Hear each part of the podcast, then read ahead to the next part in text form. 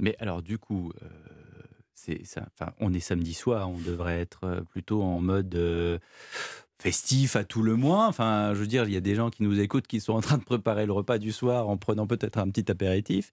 Euh, c'est pas folichon là quand même. Hein. En plus, on a voilà, on a euh, une, manifestation euh, qui finalement apparaît moindre par rapport aux jours précédents. 368 000 manifestants en France, 48 000 à Paris selon l'intérieur plus d'un million en France, dit la CGT. Il y a toujours un écart de chiffres qui est assez euh, colossal. En tout cas, euh, qu'on prenne ces chiffres-là ou les chiffres de Beauvau, euh, c'est une manifestation en baisse. On a dit que cette journée-là était cruciale, c'est-à-dire que s'ils étaient plus nombreux, ça ferait peut-être pencher la vague dans un autre sens, même si on a vu quand même que le gouvernement était assez déterminé à aller jusqu'au bout.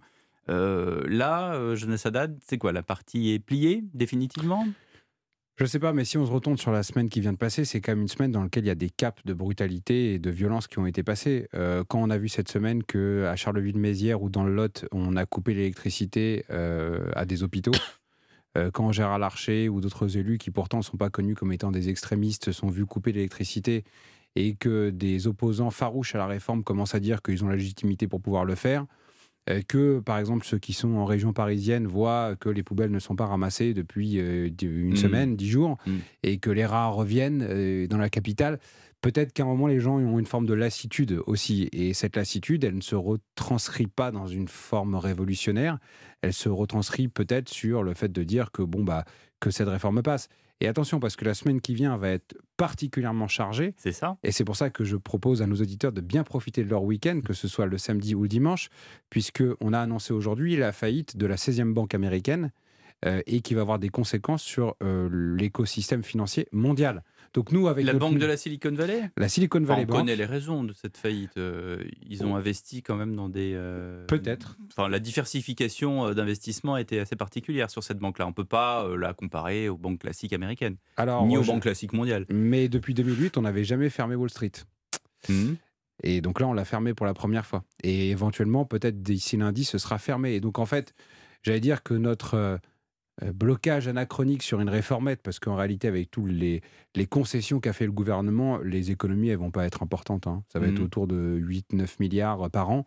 Euh, et que nous, peut-être à l'aube d'un marasme économique mondial, on en soit à, faire, euh, à faire des choses comme ça, il y a une forme de. Alors là, pour le coup, de singularité française. Vous dites ça alors qu'il y a deux jours, alors effectivement, on n'avait pas la faillite de SVB ni, euh, ni les, chiffres qu'on a aujourd'hui, notamment sur les manifestations et le train que suit euh, le Sénat, mais on a quand même un gouverneur de la Banque de France. Villeroy de Gallo qui disait que l'inflation serait divisée par deux d'ici la fin de l'année. Donc on a des prévisions et en même temps on a un président de la Cour des comptes qui dit attention aux dépenses publiques parce qu'on est complètement dans le mur. C'est franchement, je trouve qu'il y a une, une, lisibilité qui est perfectible. Euh, c'est un doux euphémisme pour les Français, non? Aujourd'hui, on a une situation économique qui est extrêmement imprévisible. Hein. donc, sans être économiste, quand vous voyez à peu près les prévisions qui étaient celles du gouvernement il y a six mois mm. et celles des principales institutions et ce qu'elles sont aujourd'hui, on voit qu'on rentre en effet dans une période d'instabilité économique. Ça mm. peut permettre d'avoir des ralentissements, voire des récessions, puis ensuite des rebonds. Mais dans tous les cas, il y a une forme d'insécurité. Et cette insécurité-là, aujourd'hui, la réalité, c'est que ben, on a des marges de manœuvre pour arriver à la juguler hmm. relativement limitée. C'est-à-dire que, que dit la Cour des comptes? Elle dit grosso modo, vous faites trop de chèques. En effet, parce qu'on fait trop de chèques notamment pour essayer de combler les euh, trous que l'on fait eu égard au marché européen de l'électricité. On fait des chèques également pour combler les effets de l'inflation, etc.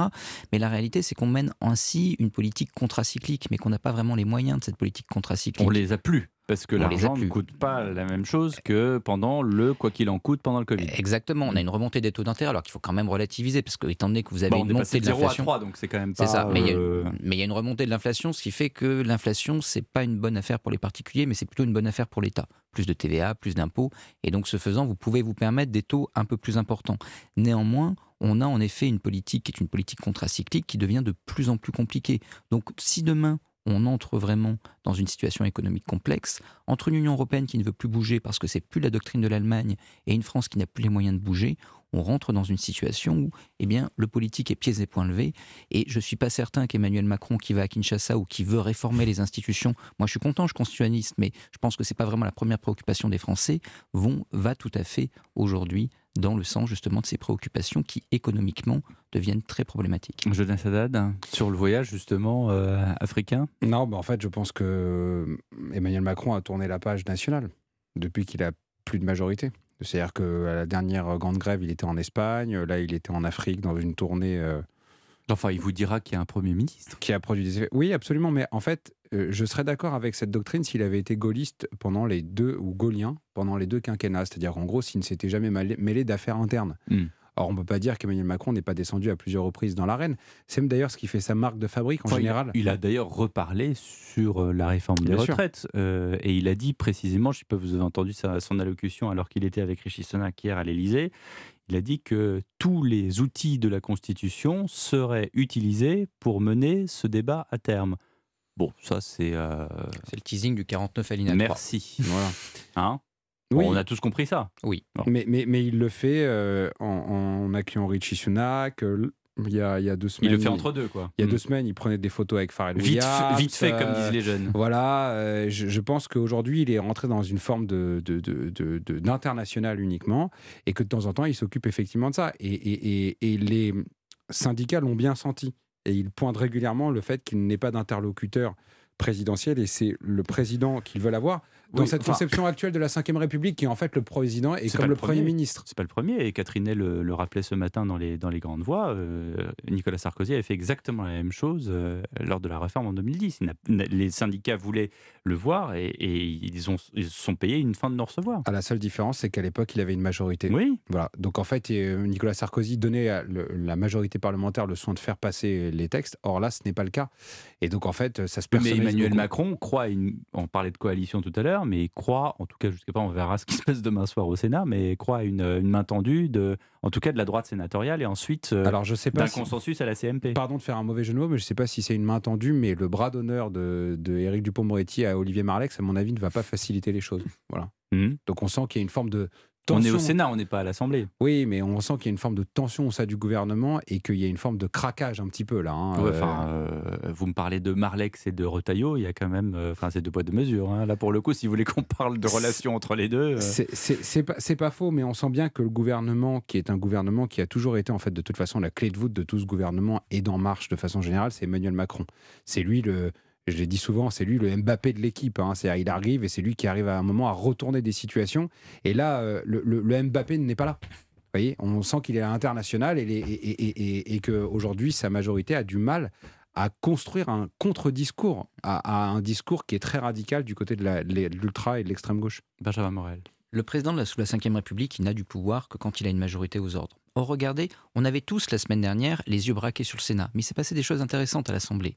Une proposition de loi à Horizon, qui allait mourir quoi qu'il arrive, elle allait mourir au Sénat, elle passerait pas au Sénat, a été rejetée par la majorité. Hmm. Vous avez Renaissance qui a tiré sur Horizon. Hmm. Quelques jours plus tard, proposition de loi d'Aurore Berger, hmm. torpillée par le Modem et par une partie de Renaissance. Donc vous voyez qu'aujourd'hui, cette majorité sur laquelle Emmanuel Macron a besoin de s'appuyer pour faire passer ses textes. Vous avez oublié de dire qu'au moment où Aurore Berger arrive euh, à la tribune pour présenter sa loi, les députés Horizon se lèvent et quittent l'hémicycle. Exactement. Hmm. Et donc, si ça, c'est pas un bras d'honneur. Aujourd'hui, il y a quasiment plus d'intergroupe. C'est-à-dire hmm. que ce qui fait il y a déjà une majorité relative, mais au sein de cette majorité relative, il n'y a même plus de coordination, il n'y a mmh. même plus de tentative de se donner des gages symboliques, quand bien, même, quand bien même ces gages ne mèneraient nulle part. La proposition de loi Berger, la proposition de loi mmh. Horizon, mmh. elle ne serait jamais passée au Sénat. Elle n'aurait peut-être même jamais été examinée. C'était extrêmement facile pour les groupes de la majorité de dire on fait plaisir à tout le monde, on vote. Ils ne l'ont pas fait. Donc vous avez aujourd'hui un Emmanuel Macron qui, en effet, je suis d'accord, s'envole vers d'autres cieux, mais qui n'a plus de majorité au Parlement, qui n'essaye même plus de la structurer. Et ça, pour Elisabeth Borne ou pour son éventuel successeur, ça devient extrêmement compliqué à gérer. Aujourd'hui, eh bien l'Assemblée n'est plus tenue.